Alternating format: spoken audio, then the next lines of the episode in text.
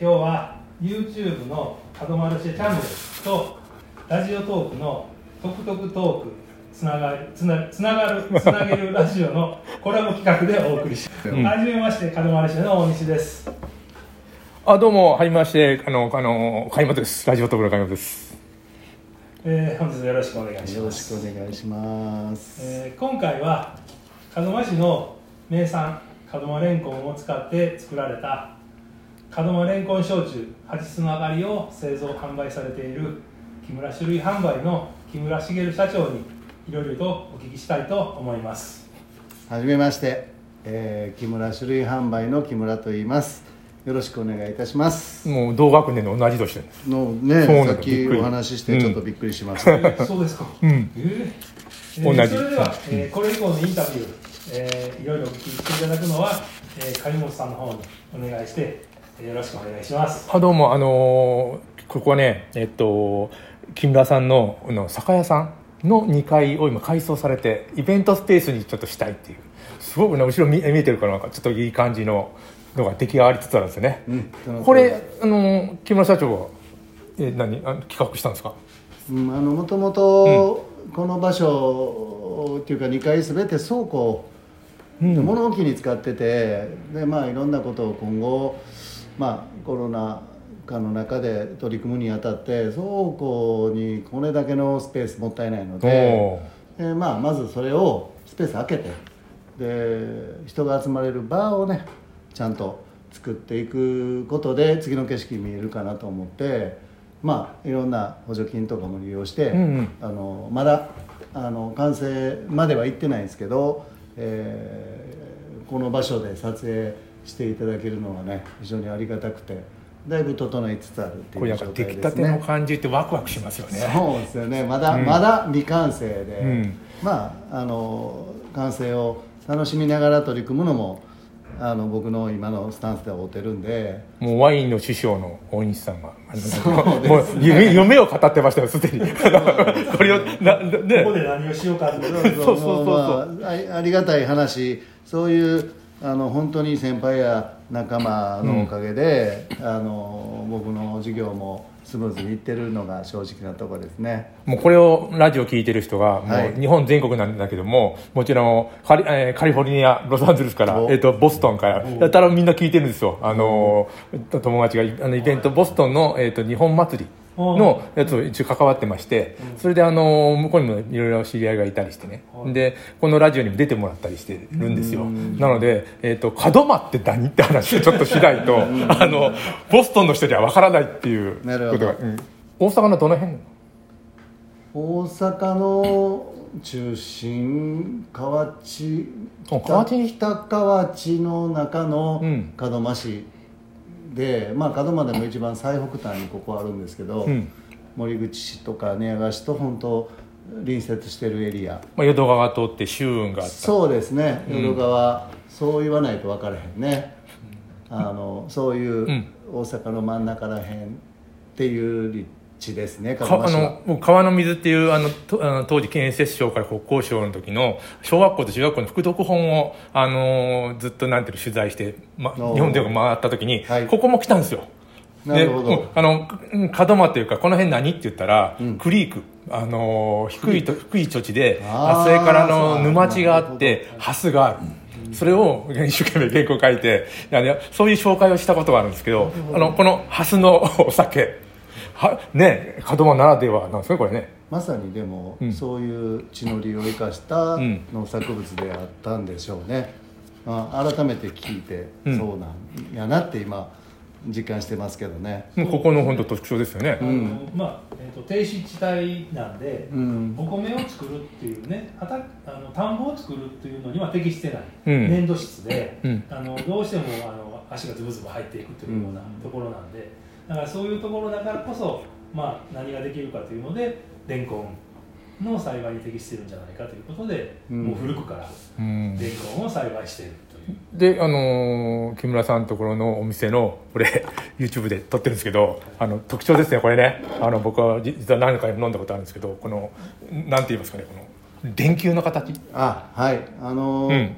もともと門真はうんああのパナソニックが創業した場所でもあって、まああの商品の開発するうん。段階の時に門真に物産観光を生み出すために何かこうあのシンボル的なものを作ろうっていうことを2009年に言い出して、はい、うんはい、でまあその時はレンコンで焼酎作るっていうのをまだ決まってない段階で何が一番みんなのあの自慢になってうん。人に伝わっていくんかなって考えた時に門真といえばパナソニック。うん。でレンコン。うん。これは全国的に知られてることなんでそれを一緒にするならレンコンでお酒作ってで電球に見えどう見ても見えるパッケージにそうですね、ま松下幸之助のこのあの二股ソケットをちょっと意識した感じ。そうですね。その、うん。最初は二股ソケットで行きたかったんですよ。あこれひと一股ですよねこれ、ええ。でまあ、あの門真を本気で元気にしたいメンバーと集まってバナの、うん。パナソニックさんの自在部まであの、うん。二股ソケットでキャップ作ったらうん。飽きませんかって陳情に行ったんですけど、うんあれあれあれ？のちょっとうん。それはいろいろとありまして。事情が出てもうん。まずいので、でもシングルソケットならうん。普及版なんで、うん。あのパナソニックとしてどうのこうのは言えませんということでうん。結果あの、まあ、どう見ても分かりやすいんですけどね。あの電球に見えやすい。今聞いたら二股ソケットっていうのはあのえパナソニックのなんか衣装服とかなんかそういうことなの？ともしかしたら。今日特許はもう切れてると思うさすがあに、うん、15年とか10年だから。まあどうなんでしょうね。ねその話聞くとね衣装かな？衣装だとずっとですから、そうでしょうね。もしかしたらですよ、ううん。んかもしれないですね。ね確かに一股は ずっとあります。ここれはどこでもどこでもあるね。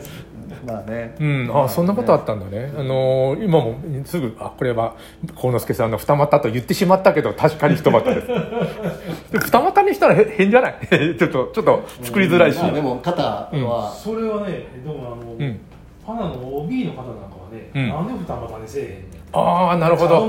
うん。言う人もやっぱいてるんですよ。わかる。それわかるよ。僕もそう思いましたもん。そうそう思いかの二股、ねうん。そこにあるんで、うん。だから顔までせっかく作ってるのになんでせえへんねんってやっぱり。言う OB の方もああその OB からちょっと圧力かけてもらって、えー根回し失敗 これ中の、えっと、やつはレンコンのお酒が入ってですね。そうです、えーそうです。だあのあの何度のお酒？で結構きついやつですか、うん、あの原酒をそのまま瓶詰めあ原酒ね。するのはどうしても避けたくなかったので、43度ぐおらいある結構ですね、はいウイスキーのちょっと。そうですね、うん。ウイスキー級ですね。うん。どんな人が好んでる？女性？もしかしてまあまあまあ門真好きの人であったりとか、贈答品なんですかねやっぱり。そうですね。位置づけとしては。半数以上が門真からどこかに手土産を持っていく時その贈答品であったり、であとちゃんとレンコンお料理お料理を出してはる、ああは門真レンコンを食材に使わはる、えー飲食店さんからもあの引き合いが多い商品ですね。あ横浜にね源宝庫っていう中華街に店にありまして僕初めてあの、えー紹興酒のあのコピー書いたんです。社長に書いてくれって言われて。でギャラはあの紹興酒だったんですでちゃんとお金欲しいなって。思ってそっちの方がか？でも20代の時にの前半に書いたやつはまだ使ってるんですよね、行ったら箱にあこれ俺、ね。うん。ね。コピーとか広告ってね短いんですよ。あの寿命が。新聞なんて1日だったりするし、うんうんまだ使って嬉しいけどもねやっぱり あの嬉しいけれどもですね。あのあのその時は20代はちょっとお酒がよりも ギャラが欲しかったっていうのはタイミングですね。でもね、でもね、あの、そういう若い子がいたら、あの、コピー書いてもらって、あの、才能ありそうな人に、じゃあこれで。って。なるほど。いや、それ嬉しいもんですよ、それは。なるうん。育ててねそうそうそうそうそう。ね。そうそうそうそう。んなるほどね。まあ基本的にね焼酎になんでなったかという部分なんですけどレンコンってあの要は、ね、9月から3月、うん。冬のちょっと寒い時期ぐらいしか収穫できないんですよ、はい。うん。でそれを結局一年中楽しむ方法はないかうんうん。っていうので、あお酒にしたら一年中楽しめるやないかと、うん。だから鹿沼に来たのにレンコンがないという時期が夏の時期あるんですよ。うん。もともとそこをできるだけ埋めたいうん。とでないと観光にもなれへんと。うんうん。という意味でちょあのこのお酒っていう考えが出てきたね。ね。で米もねあの新米が出てそれがあの新米出た後にお酒酒造りになるわけだからこのレンコンも一年中こうた楽しめるわけですね。そのね僕も正直お酒が開発するまで、うん。ハス畑にまともに入ったこともなくて、うん。でレンコンの味も深く知ることもなくて、うん。でやっぱ食物としてその深くこうあの向き合うことがなかったやつがあのいろんなことをうん。教えてくれて、もう今レンコンの風味って聞かれたら、うん。自分でちゃんと頭の中で完成してて。レンコンソムリエ。レンコンにレンコンソムリエ。えクエスチョンしか出てなかったんですけど、うんうん。もう今やもうお酒のテイスティングの時に、うん。レンコン食べた時のあの口の中の感じが最後フィニッシュで必ずありますからって言言える。これワインみたいに何年ものが美味しいとかやっぱりそういうのが出てくるもんなんですか？今の話だと。そうですね。まあそこまで研究できるほど 液体がないないんでまああの追われるように出荷してるのが現状なんですけどまあ,、うん。あの焼酎なんで、うん。ある程度熟成をさせた方が、うん香りは弱くなるけど味には乗ってくるっていう特徴はありますね。芋焼酎もね、あのできた分で作ってなくなったらまた一からみたいな感じそれに近い感じなんですか？そうですね。まああの熟成もピークがあるんであの程よく熟成して。えっとまた続けてやります